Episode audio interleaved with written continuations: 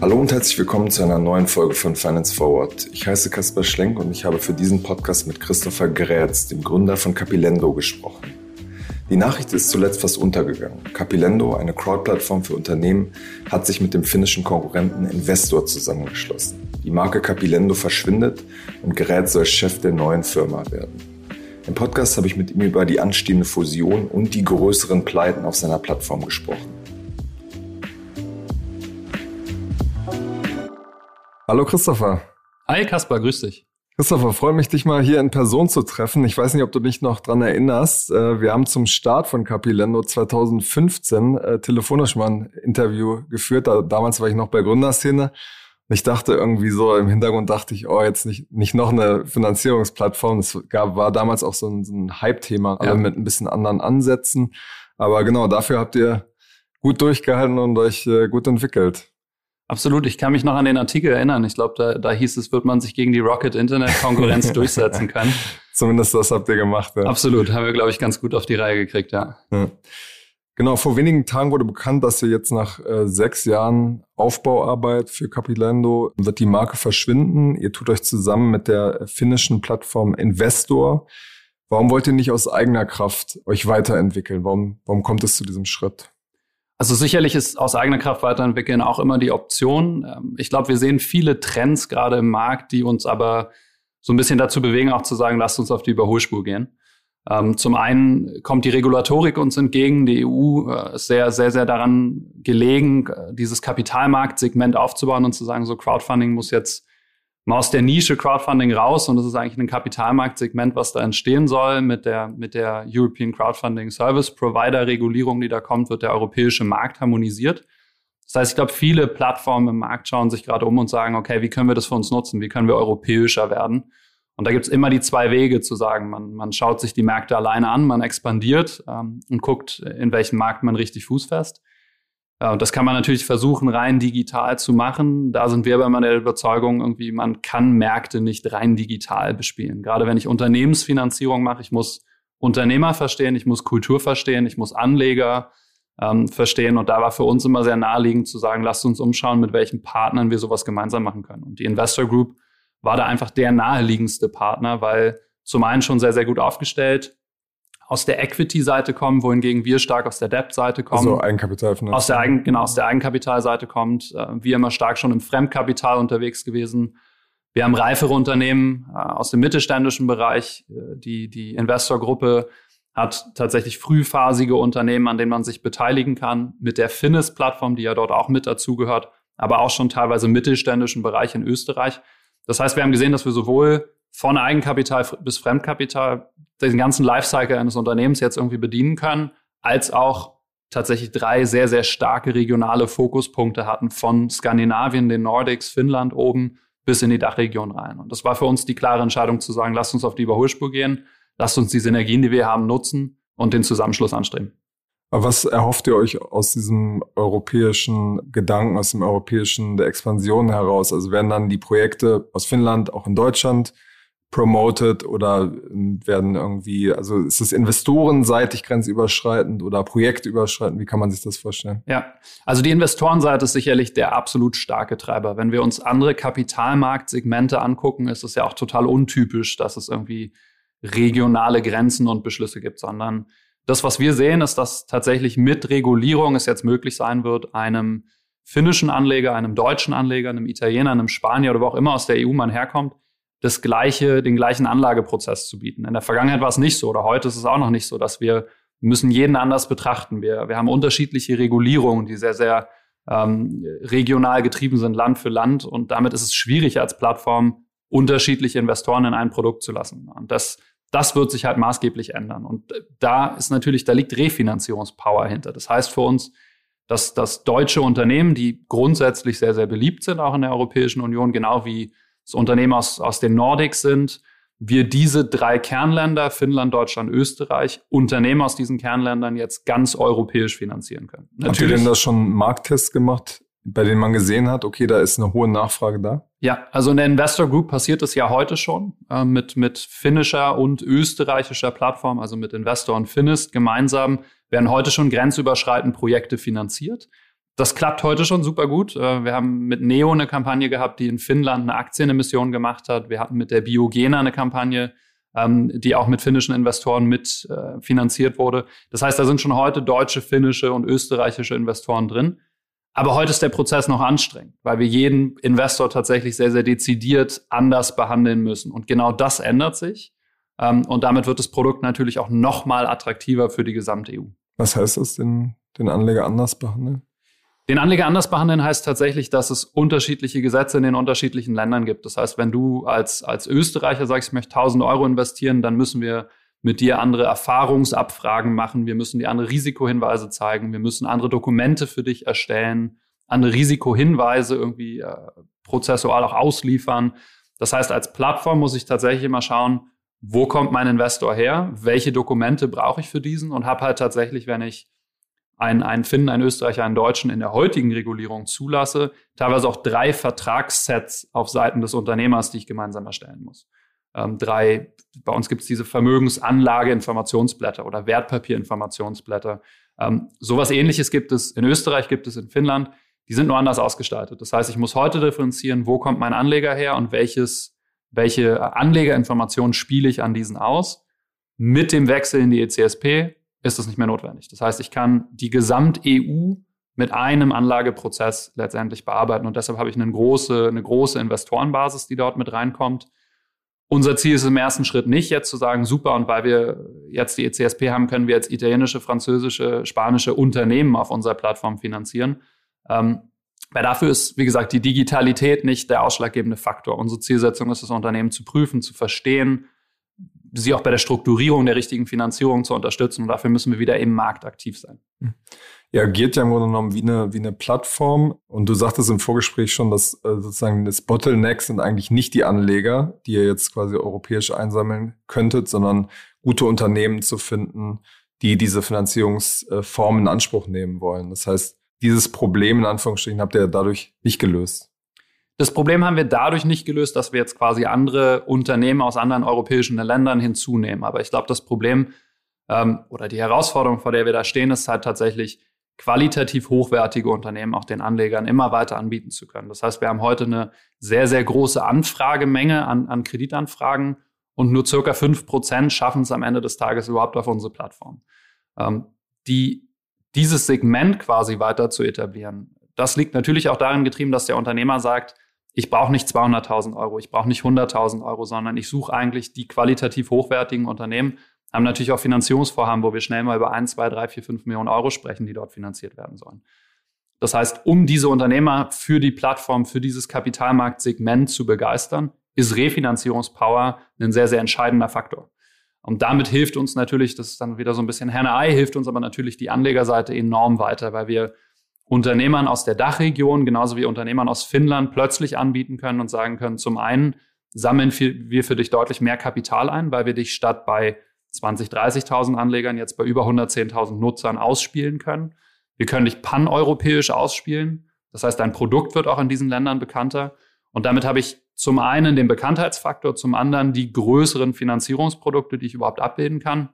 Und damit bewegt sich natürlich auch da wieder das Ganze so ein bisschen aus dieser häufig als klein empfundenen Nische des Crowdfundings eigentlich hinein in tatsächlich ein Kapitalmarktsegment, was heute einfach noch nicht da ist, wo heute irgendwie eine Anleihenplatzierung ab 10 Millionen Euro stattfindet, wir es aber kosteneffizient so hinkriegen zu sagen, auch alles zwischen 1 bis 10 macht Sinn und der Kapitalmarkt ist jetzt mittlerweile groß genug durch die ECSP, als dass man es dann da auch anbieten kann. Eure Marke verschwindet ja und ihr werdet äh, auch Investor heißen, müsst da praktisch nochmal von Null anfangen. Wie kam es zu dieser Entscheidung?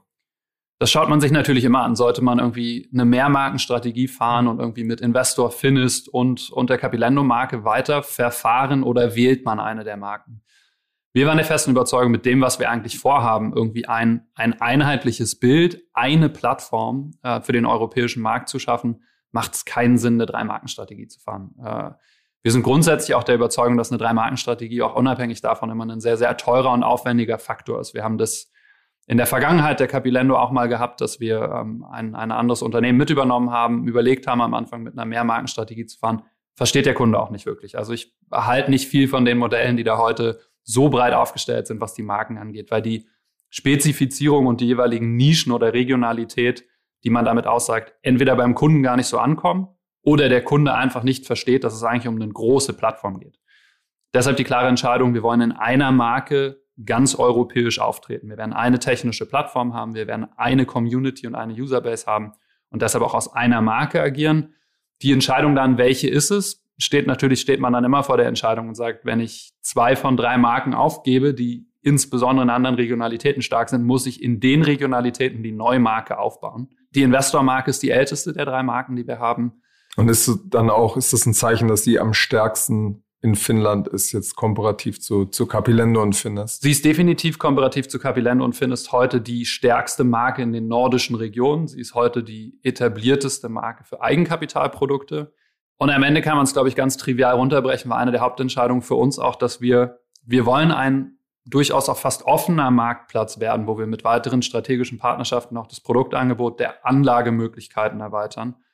Und um einen solchen offenen europäischen Marktplatz darzustellen, haben wir uns die Marken angeschaut und haben, haben gesagt, dass die Investor das auch am besten widerspiegelt, weil sie den Investor schon im Namen trägt, äh, wohingegen Capileno noch so ein bisschen aus dem, aus dem älteren ähm, Modell herauskommt. Mhm. Genau, deshalb mit einem lachenden und weinenden Auge begrabe ich meine eigene Also gab es da keine, keine großen Egos in der. Ich glaube, hm. grundsätzlich in solchen Zusammenschlüssen ist eine der, der, der Kernthematiken, das Ego mal ganz schnell irgendwie beiseite zu legen und tatsächlich irgendwie Best of All Worlds und wirklich die Entscheidung zu treffen, wo ist die Umsetzung am besten, wo sind die Prozesse am besten, was sind unsere Stärken und das Ego äh, spielt da keine Rolle. Hm.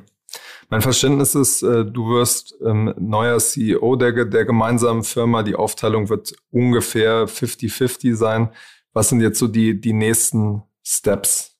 Ja. Wie geht's jetzt weiter? Genau, also das Verständnis komplett richtig. Wir werden das Vorstandsteam quasi aus beiden zusammenführen. Günther Lindenlaub, der die, die Finnis gegründet hat und heute CEO der Investor ist, wird auch Teil des Vorstandsteams. Jens Siebert, mein äh, mein Mitvorstand heute aus der Capilendo geht mit in das Vorstandsteam. Ich werde das Team leiten. Wir stehen jetzt, der, der wichtigste Schritt für uns ist, wir stehen immer noch, das so das kleine Sternchen, was wir dran machen, äh, vorbehaltlich der Zustimmung der, der finnischen Finanzaufsicht. Wir haben eine, eine voll lizenzierte Einheit mit der Investor UI in Finnland. Das ist sehr positiv auf der Seite, dass wir Wertpapiergeschäft ähm, in ganz Europa anbieten können, auch heute schon. Also wir kommen aus einer sehr, sehr großen Lizenz oder sind in einer sehr, sehr großen Lizenz. Das heißt im Umkehrschluss aber auch, dass sich die finnische Aufsicht natürlich immer vorbehält, ähm, die neuen Inhaber zu überprüfen. Und in diesem Verfahren sind wir.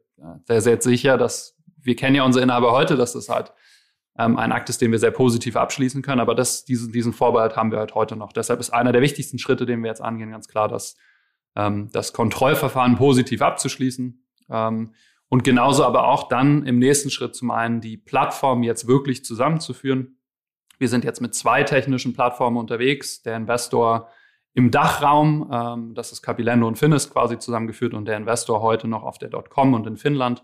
Diese zwei Plattformen werden wir aggregieren, auf all den Plattformen dann das gesamte Leistungsspektrum auch mit anbieten können, diese Communities auch zusammenführen. Das sind die ganz klaren Ziele jetzt für Spätsommer und Herbst, ähm, die wir anstreben. Wie komplex ist es, äh, solche technischen Plattformen zusammenzuführen?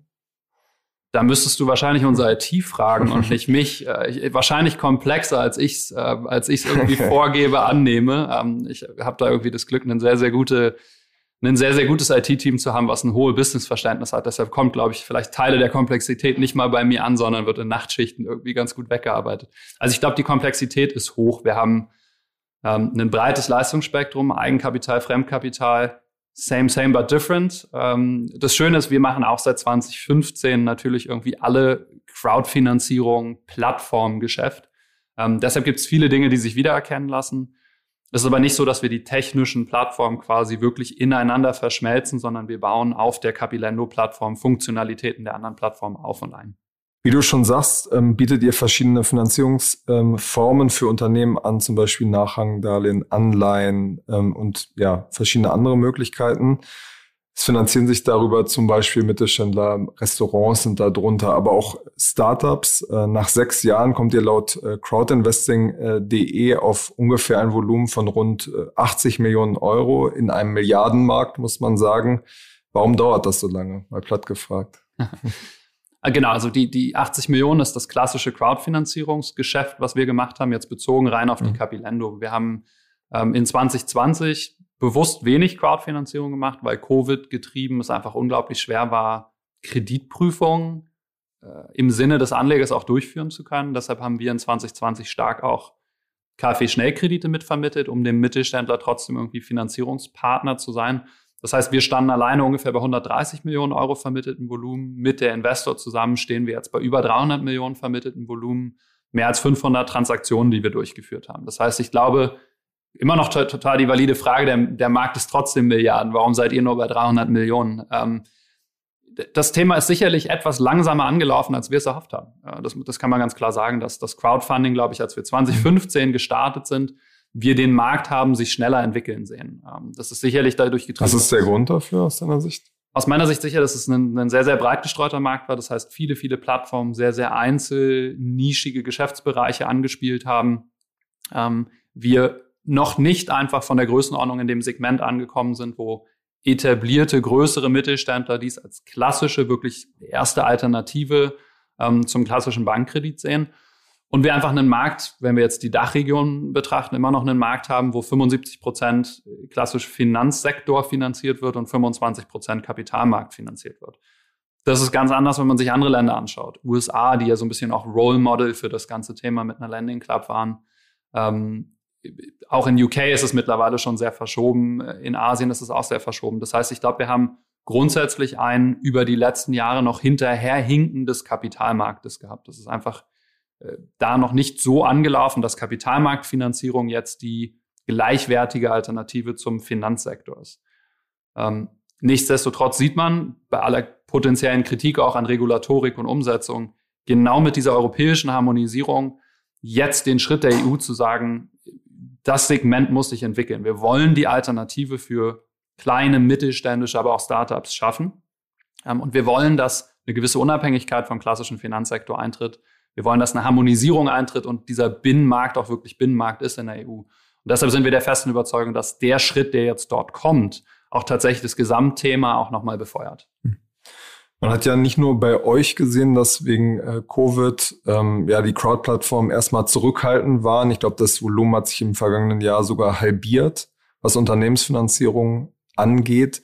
Merkt man denn, dass jetzt der, der Schalter da wieder umgelegt wird und dass es jetzt wieder die, die Zeichen auf Wachstum stehen? Definitiv. Also wir sehen. Kannst du das ein bisschen beziffern? Ähm, ich kann es daran beziffern, dass die Qualität der Nachfragen definitiv wieder anziehen. Also was wir im letzten Jahr stark gesehen haben, wir hatten eigentlich eine, eine, eine Erhöhung des, des, Nachfragevolumens bei uns auf der Plattform, ähm, aber die Qualität war deutlich geringer. Wir haben in, in 2020 durch die Alternativen, die die Bundesregierung geliefert hat, auch sehr, sehr günstige staatlich finanzierte Finanzierungsformen gehabt, die auch viele Unternehmen dahin gebracht haben zu sagen, möchte jetzt erstmal nicht investieren, ich nehme erstmal Kapital zur Liquiditätssicherung auf. Ähm, wir sehen aber jetzt in 2021 mit einem guten Voranschreiten auch der Impfquoten, dass erstens die Finanzierungsgesuche wieder ganz anders sind. Also es geht viel, viel mehr wieder um Investitionen, viel, viel weniger um Liquiditätssicherung. Und wir sehen, dass dadurch natürlich auch gerade Bereiche, die, die auch sehr Retail geeignet sind, also sei es jetzt irgendwie eine Gastrobranche hattest du angesprochen, eine Hotelierbranche. Wir sehen, dass alles, was irgendwie im, im Nachhaltigkeitsbereich unterwegs ist, wir haben über die Finis-Plattform beispielsweise ähm, eine Bolsener Mühle finanziert, die absolut überfinanziert wurde, also wo auch der, der Retail-Kunde die Nachfrage wieder hat. Wir sehen, dass auf den Bereichen die Anfrage jetzt wieder deutlich, deutlich anzieht und da auch verstanden wird, dass öffentliche Finanzierung da auch sehr, sehr vorteilhaft sein kann. Also wirklich der Switch von reiner Liquiditätssicherung wieder zu Investitionen und die Qualität der Anfragen steigt enorm. Was würdest du sagen, wo lauft ihr bis Ende des Jahres so rauf, was Finanzierungsvolumina angeht? Da, da, kann ich tatsächlich irgendwie noch, noch schwer etwas zu sagen. Aber wo steht ihr jetzt Stand, Stand heute? Genau, also ich kann noch nicht mit den konsolidierten Zahlen raus. Das ist die, die Grundthematik, die wir haben. Dadurch, dass wir jetzt erstmal noch im Abschluss des Prozesses mit der, mit der finnischen Aufsicht sind, ich spreche schon als konsolidierte Gruppe, weil das natürlich die Strategie ist, die wir machen, aber wir müssen diesen Prozessschritt tatsächlich im ersten im ersten abhandeln. Ähm, wir werden umsatzseitig sicherlich am Jahresende irgendwie im, im mittleren einstelligen Millionenbereich liegen. Ähm, wir haben eine gut ausgelastete Pipeline. Unsere wichtigsten Ziele tatsächlich, jetzt eigentlich sind, sind eher qualitativ, die jetzt gerade vor uns liegen. Zu sagen, wir wollen in eine Plattform hineinkommen. Wie gesagt, Spätherbst äh, soll das so circa passieren. Ähm, wir wollen, dass die Community quasi zusammenkommt und dann erstmalig auch Projekte nochmal grenzüberschreitend finanzieren, gucken, wo wir auf der Refinanzierungsseite stehen. Es gab ja in den äh, vergangenen Jahren auch ein paar äh, prominente äh, Fälle, wo quasi die Finanzi wo die Unternehmen insolvent gegangen sind. Da gab es zum Beispiel von Flörke, worüber wir berichtet hatten, und auch den Fußballclub äh, Kaiserslautern, was dann durch die, die Presse gegangen ist. Und es ist natürlich klar, dass es bei solchen Projekten generell auch ein Risiko gibt, dass äh, die Unternehmen pleite gehen. Dafür gibt es ja auch den, den Zins sozusagen als, als Risikoaufschlag.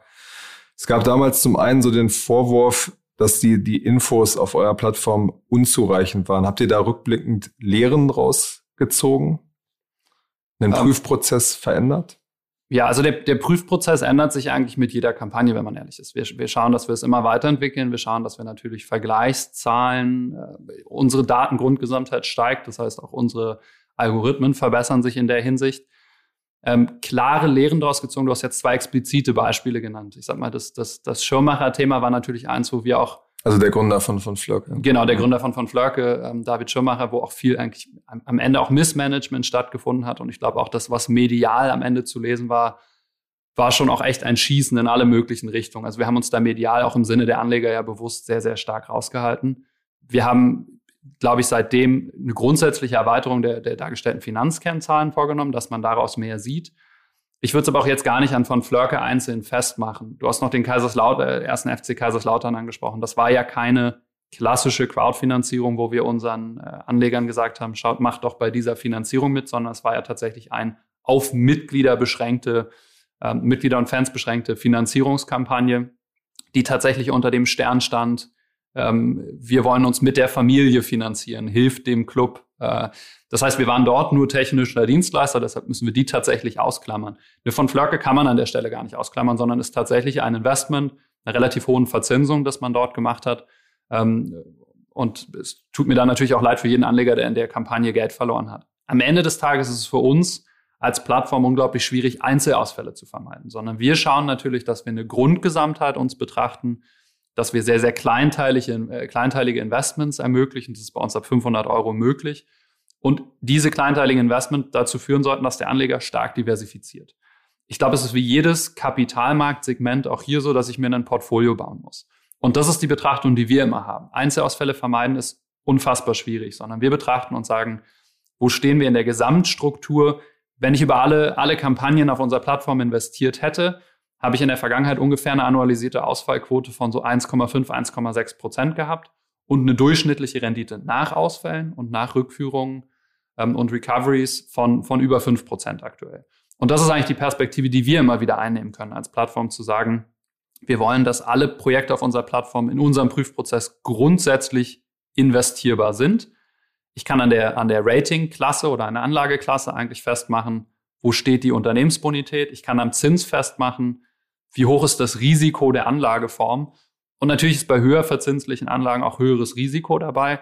Und da immer einfach sehr, sehr wichtig beimischen. Nicht 10.000 Euro, 25.000 Euro nehmen und ausschließlich in einen von Flörke investieren, sondern wenn ich irgendwie einen großen Bereich habe, den ich investieren kann, dann bitte 20, 30 Projekte streuen und damit auch ein bisschen unabhängiger machen sollten Einzelausfälle passieren. Was ist ein Kapitalmarktprodukt in der Hinsicht? Aber wie gesagt, das, das Flörke-Thema ich, be ich befürchtete, dass das heute aufkommt.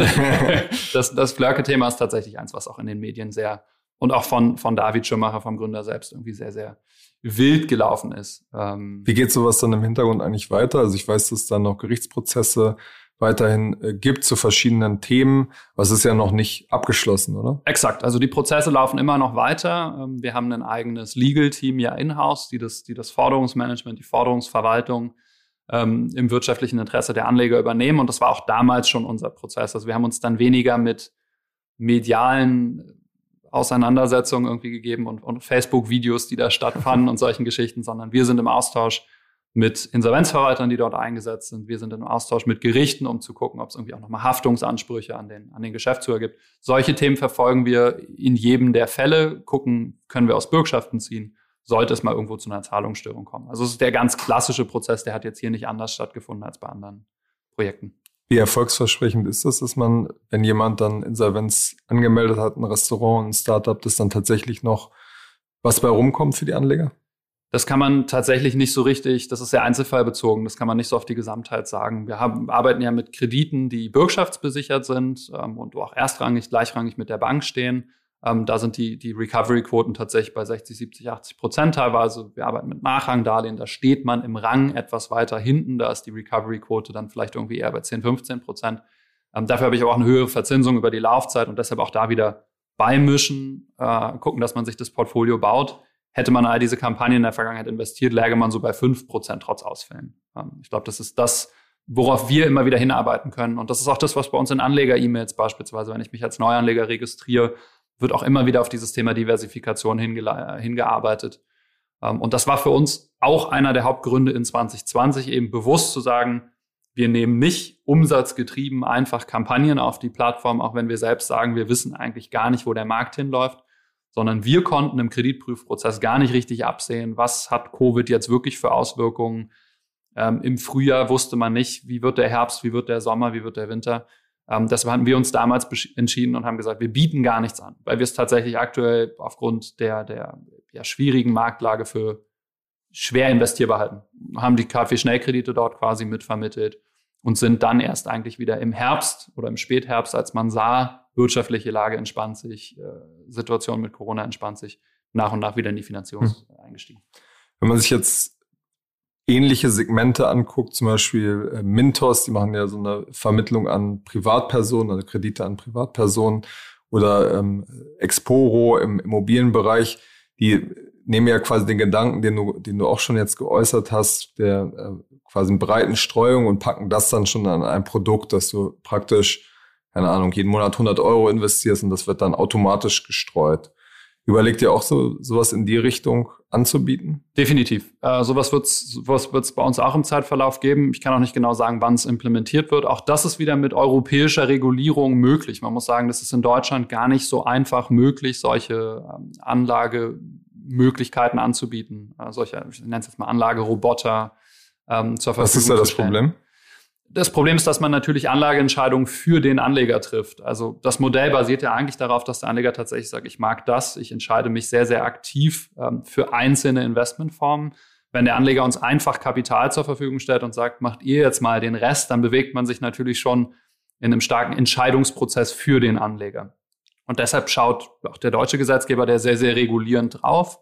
Auch da wieder mit harmonisierender europäischer Regulierung, die jetzt ab November ähm, in Kraft tritt, steht man an einem anderen Punkt. Auch da sind solche Dinge plötzlich möglich ähm, und werden auch befürwortet, weil es natürlich auch Anleger gibt, die heute Crowdfinanzierung machen oder in diesem Segment unterwegs sind und eben nicht so stark diversifizieren, wie sie es vielleicht sollten. Und das ermöglicht dann ähm, natürlich auch diese Anlageform. Und ich glaube, auch da ist für uns wieder nochmal ein zusätzlicher Faktor, halt auch wegzukommen von der reinen, äh, wir bieten nur sehr, sehr spezifische, einzelne, nischige Unternehmensfinanzierungsformen an, sondern wirklich zu sagen, überregional von Finnland bis Österreich bieten wir Unternehmensfinanzierung, die in allen möglichen Phasen von wirklich, ich kann irgendwie versuchen, das nächste Facebook auf der Plattform zu finden und mit zu investieren, bis hin zu, ich habe hier meinen Blue Chip Mittelständler, der die Festverzinsung zahlt, bieten wir alle Lebensphasen an und was wir jetzt im nächsten Schritt noch mit implementieren werden, ist auch einer unserer strategischen Schritte,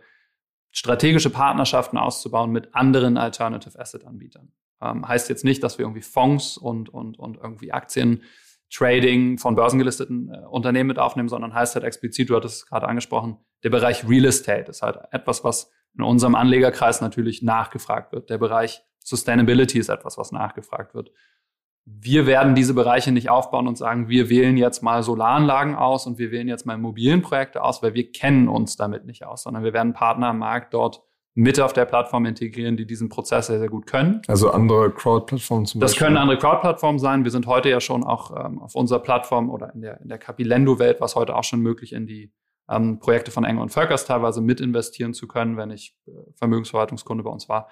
Das heißt, solche Partnerschaften werden wir ausbauen, um einfach diese Segmente investierbar zu machen und verstehen uns deshalb da auch so ein Stück weit nochmal als größerer offener Marktplatz. Ähm, Und auch wieder mit europäischer Regulierung wird irgendwann auch das Thema Handelbarkeit natürlich was werden, wo man sagt, wenn ich jetzt in ein frühphasiges Unternehmen investiert habe. Also einen Sekundärmarkt. Einen Sekundärmarkt mitzuschaffen. Auch das ist wieder mit europäischer Regulierung möglich. Ich würde es jetzt nicht unter den Begriff Sekundärmarkt packen. Es ist dort so ein bisschen als schwarzes Brett, Bulletin Board erstmal bezeichnet. Ähm, aber diese Dinge zu implementieren und umzusetzen, ist eine ganz klare Zielsetzung, die wir auch verfahren äh, mit dem einfach großen, offenen Marktplatz, den wir da paneuropäisch jetzt aufstellen. Hm. Wie groß, glaubst du, wird, wird dieser Crowd-Unternehmensfinanzierungsmarkt in Deutschland in den nächsten ein, zwei Jahren? Wie groß das Gesamtvolumen? Ich genau, ja. Oder ihr, ja. wenn du da was Konkretes sagen kannst, auch gerne ich, ich tue mich heute schwer, das tatsächlich jetzt irgendwie schon direkt an Zahlen festzumachen. Äh, wir müssen wirklich jetzt mal schauen, diese europäische Regulierung ermöglicht einen, einen großen Schritt, auch wenn sie aus, aus verschiedenen anderen Richtungen jetzt kritisiert wird im Markt, ist, glaube ich, der Grundansatz ähm, zu sagen, als, als EU, ich möchte dieses Kapitalmarktsegment schaffen und ich möchte, es gibt eine SME-Strategie der EU, die, die sagt, wie führe ich eigentlich meinen meine, meine 90 Prozent Unternehmen, die ich in der EU habe, jetzt mal an den Kapitalmarkt? Wie mache ich die Banken unabhängiger, finanzierungsunabhängiger in der Hinsicht? Und ich glaube, diesen Push, das ist die dritte, die dritte Welle, die man jetzt irgendwie in vielen anderen Bereichen eher negativ sieht. Sage ich mal, eine positive dritte Welle des, des Crowdfundings, ähm, eine Professionalisierung des Crowdfundings wirklich hin zu Kapitalmarktsegment, ähm, wo ich, wo ich sehr, sehr positives, einen sehr, sehr positiven Blick drauf habe und ja auch deshalb die Entscheidung getroffen habe, lasst uns auf die Überholspur gehen und hier federführend quasi das mit, mit beisteuern. Was ähm, ist die Kritik, die da laut wird? Ne? Es gibt ein paar kritische Stimmen hinsichtlich Haftungsthemen, die natürlich, ich sag mal, mit jeder, heute ist so, dass das, das Crowdfunding in Deutschland ja noch gar nicht der BaFin unterstellt ist. Ähm, das heißt, wir bewegen uns noch in vielen Bereichen halt in einer Regulierungsform, die ähm, ja noch nicht stark reguliert ist. Äh, jetzt mit der europäischen Regulierung kommen viele, viele Chancen, aber auch Haftungsthemen dazu. Man sagt, mussten die jetzt in Deutschland so umgesetzt werden? Ähm, in anderen europäischen Ländern äh, wird es ein bisschen offener diskutiert und äh, gegebenenfalls anders umgesetzt.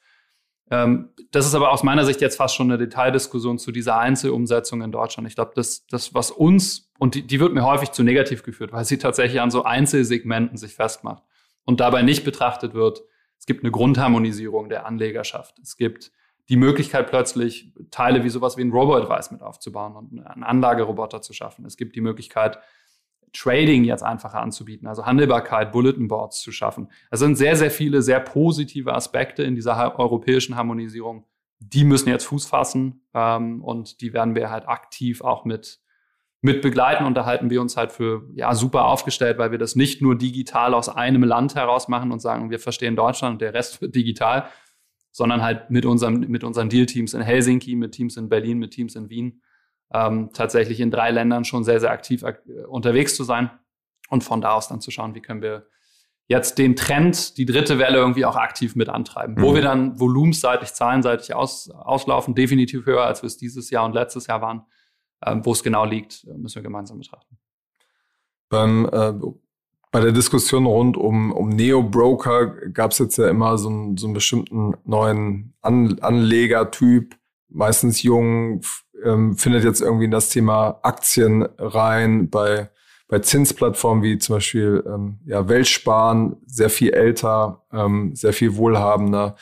Äh, wie ist bei euch eigentlich so der, der Durchschnittsanleger? Also jetzt auf die Gesamtgruppe betrachtet haben wir natürlich auch schon eine diverse, sehr, sehr diverse Anlegerschaft. Dadurch, dass aus der Investor ähm, in Finnland stark eigenkapitalgetriebene Investoren unterwegs sind. Dort sind viele tatsächlich auch kleine Kapitalgesellschaften, kleine äh, Beteiligungsgesellschaften, die nach Aktieninvestments suchen. Und zwar von Unternehmen, die noch nicht gelistet sind. Also nicht in die nächste schon gelistete Aktie irgendwie ins Trading einsteigen, sondern sagen, wo finde ich die Frühphasenunternehmen?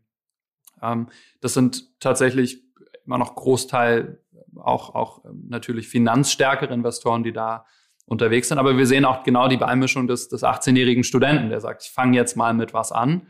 Und ich finde es dann spannend, in Unternehmen zu investieren, wo ich irgendwie die Geschichte dahinter verstehe und sie lesen kann. Also diesen Trend, den, den Neo-Broker jetzt haben, ähm, den sehen wir in unserer Anlegerschaft genauso. Durch das sehr breite Spektrum haben wir aber auch genauso die Anleger, die irgendwie äh, Anfang 60 sind und irgendwie in ihren Mittelständler fünf Jahre fester Zinssatz. Ähm, also sehr, sehr diverse und breite Anlegerschaft. Ich glaube, der Grundtrend, den man dahinter sieht, ist, ist genau das, was ja auch erreicht werden soll, dass irgendwie ein mit Digitalisierung und effizienteren Prozessen ein Zugang zum Kapitalmarkt geschaffen wird. Auch für den Einzelanleger. Auch um den Kapitalmarkt zu erfahren und mal zu testen, den es früher einfach so nicht gab. Also ich kann mich noch irgendwie an Gespräche mit irgendwie, ich bin jetzt Mitte 30 an, mit Freunden erinnern vor fünf, sechs Jahren, die dann auch sagten, ich muss wieder zu meiner Bank, ich soll irgendwelche Fonds kaufen. Das war der Touch-Kapitalmarkt, den die irgendwie mitbekommen haben. Und ich glaube, heute gibt es so, so viele Anbieter, die das, die es irgendwie einfach schön zugänglich machen. Da muss man immer nur gucken, wer sind die professionellen Anbieter, wo kriege ich die richtigen Investments, die ich tätigen kann. Aber diesen Trend sehen wir natürlich bei uns absolut genauso. Also die Leute wollen wissen, wo sie investieren, sie wollen verstehen, wo sie investieren und sie entwickeln, gerade jüngere Generationen, plötzlich eine Bereitschaft und ein Interesse am Kapitalmarkt, was wir in den Nordics schon immer hatten, ähm, was aber in Deutschland tatsächlich irgendwo ein Stück weit ein neuer Trend ist, der erstaunlicherweise auch in 2020 vielleicht aus Homeoffice äh, oder, oder mhm. ähm, ja, Corona-Langeweile zu Hause entstanden ist, zu sagen, so ich, ein bisschen Gamification ist da sicherlich bei vielen der Neo-Brokern auch dahinter. Ähm, Was ist so das Durchschnittsinvestment bei euch?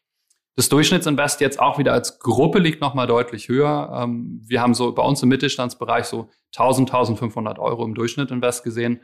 Bei etablierten mittelständischen Unternehmen, ähm, wir haben beispielsweise eine, Hotelgruppe gerade finanziert, da geht es schnell auch mal in 6, 6 bis 8000 Euro Bereiche hinein.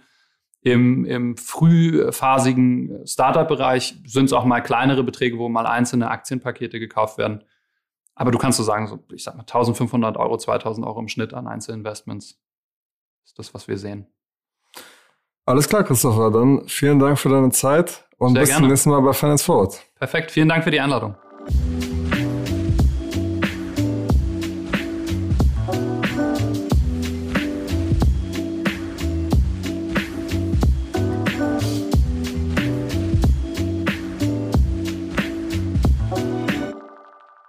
Dieser Podcast wird produziert von Podstars bei OMR.